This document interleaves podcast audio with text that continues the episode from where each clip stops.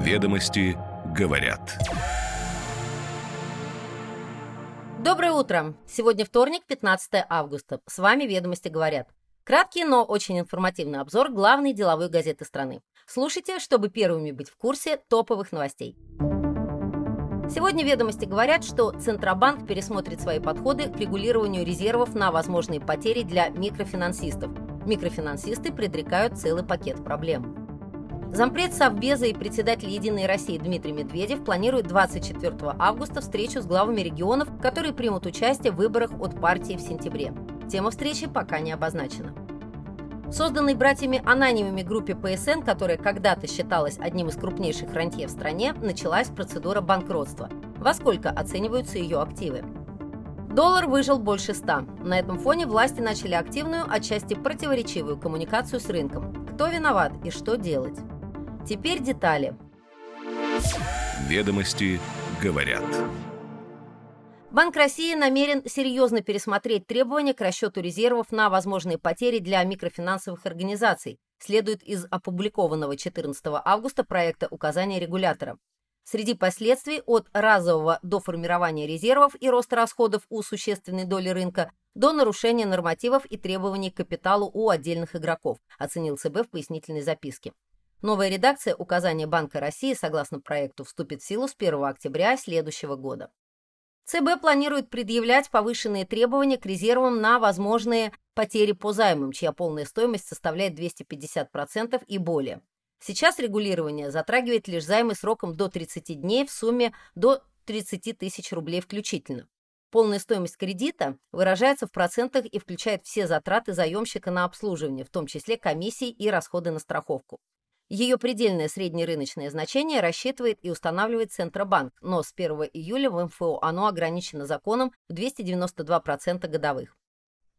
Сейчас по данным ЦБ по PDL займам, краткосрочные до зарплаты до 30 тысяч, максимальное значение полной стоимости кредита составляет 292%. У IL сегмента до года и сумму до 100 тысяч рублей этот показатель в зависимости от срока и размера суды находится в диапазоне от 19 до 292%.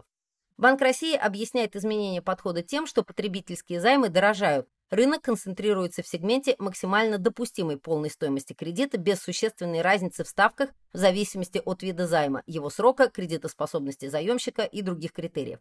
Регулятор оценил, как повлияет введение новации на рынок. Новый подход потребует от компаний, на которых приходится 55% портфеля, сформировать дополнительные резервы на 23 миллиарда рублей.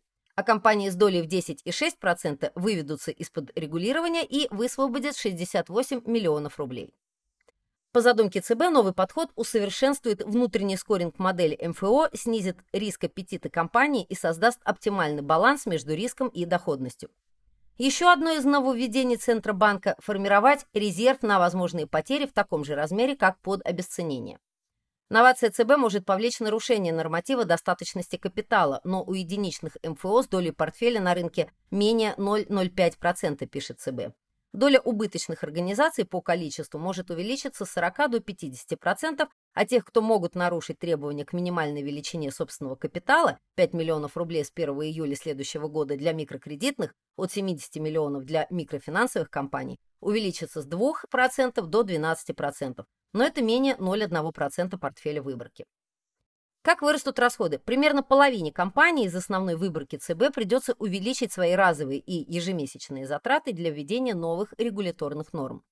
Последствия для рынка. Основное давление указанных изменений в случае их реализации в представленном виде придется на капитал, а именно на соблюдение МФО нормативов достаточности собственных средств и ликвидности, говорят эксперты.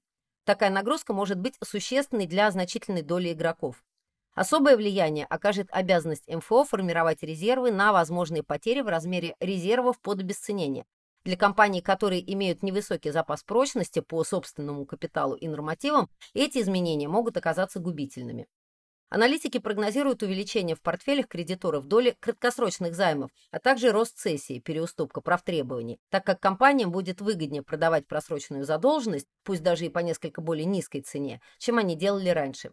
Подробный анализ читайте в сегодняшнем номере.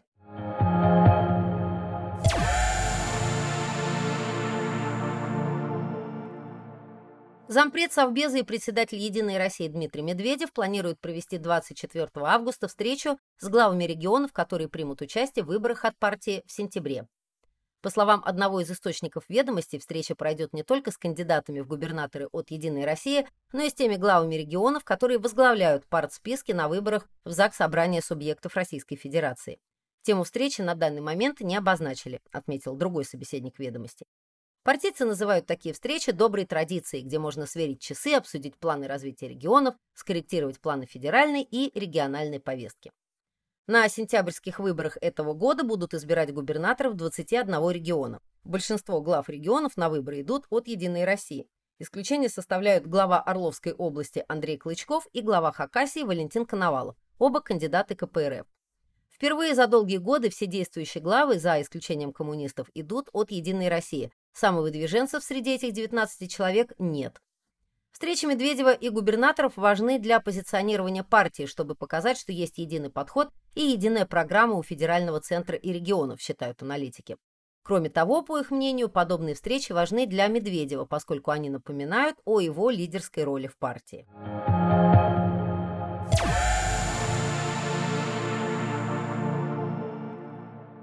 Созданной братьями Ананиевыми группе ПСН, которая когда-то считалась одним из крупнейших рантье в стране, началась процедура банкротства.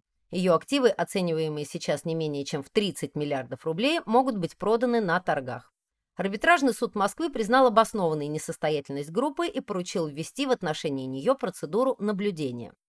ПСН, созданная бывшими владельцами Промсвязьбанка Дмитрием и Алексеем Ананиевыми, ранее считалась одним из крупнейших рантье в России – к примеру, по итогам 2018 года она занимала 27 место в рейтинге королей рынка недвижимости страны журнала Forbes с годовым доходом от аренды в 65 миллионов долларов. Сложности у компании начались после того, как Следственный комитет России обвинил Ананьевых в растрате имущества Промсвязьбанка. В итоге он добился ареста имущества и ценных бумаг ПСН. Сами банкиры покинули страну, бенефициаром активов группы стал ее бывший президент Дмитрий Ермолов. Стоимость всех проектов ПСН эксперты оценивают не менее чем в 32,6 миллиарда рублей, а то и больше.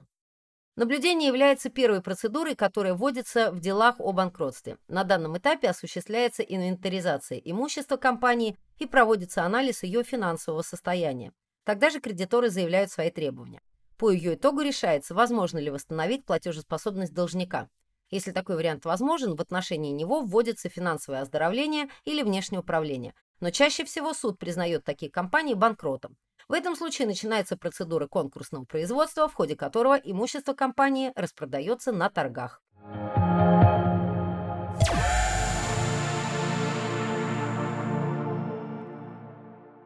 Ситуационный информационный центр Минтранса России заказал разработку системы портал субсидированных перевозок у предприятия «Защита Инфотранс», также контролируется Минтрансом, за 135,5 миллионов рублей. Сервис должен быть разработан к концу этого года. Новый портал не предназначен непосредственно для продажи авиабилетов. Продажа – коммерческий процесс, который, как и ранее, остается исключительно на стороне авиакомпаний. По итогам разработки будет создан новый цифровой сервис подтверждения права пассажира на приобретение субсидированного авиабилета. Также портал будет автоматически контролировать расходование пассажирам квоты на приобретение таких билетов по постановлению правительства номер 215. Система позволит авиакомпаниям в автоматическом режиме обмениваться информацией о количестве авиабилетов, приобретенных ранее конкретным пассажирам по данной программе субсидирования. Таким образом, превышение лимитов купленных билетов будет исключено.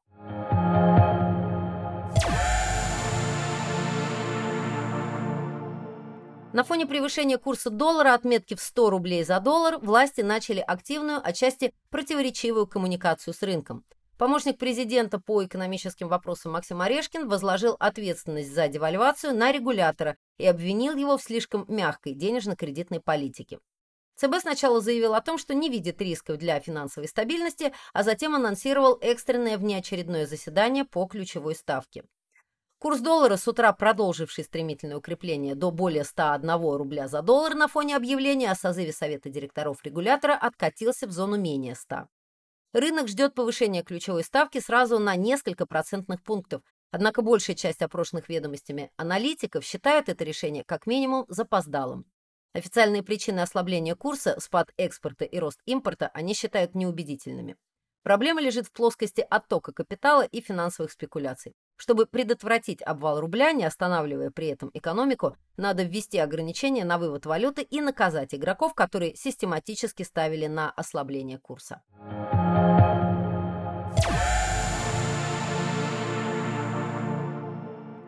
Российские власти все чаще говорят о востребованности технических и инженерных специальностей. В приемную кампанию 2023 года особое внимание было уделено именно этим направлениям. Например, стало больше бюджетных мест. Ведомости поговорили с ректором ведущего технического вуза страны и экс-министром образования и науки Дмитрием Ливановым о новых направлениях учебы, о том, как устроено современное образование и изменятся ли условия поступления в МФТИ. Ведомости говорят.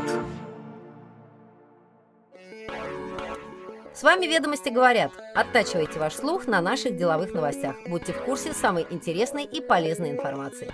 Хорошего вторника!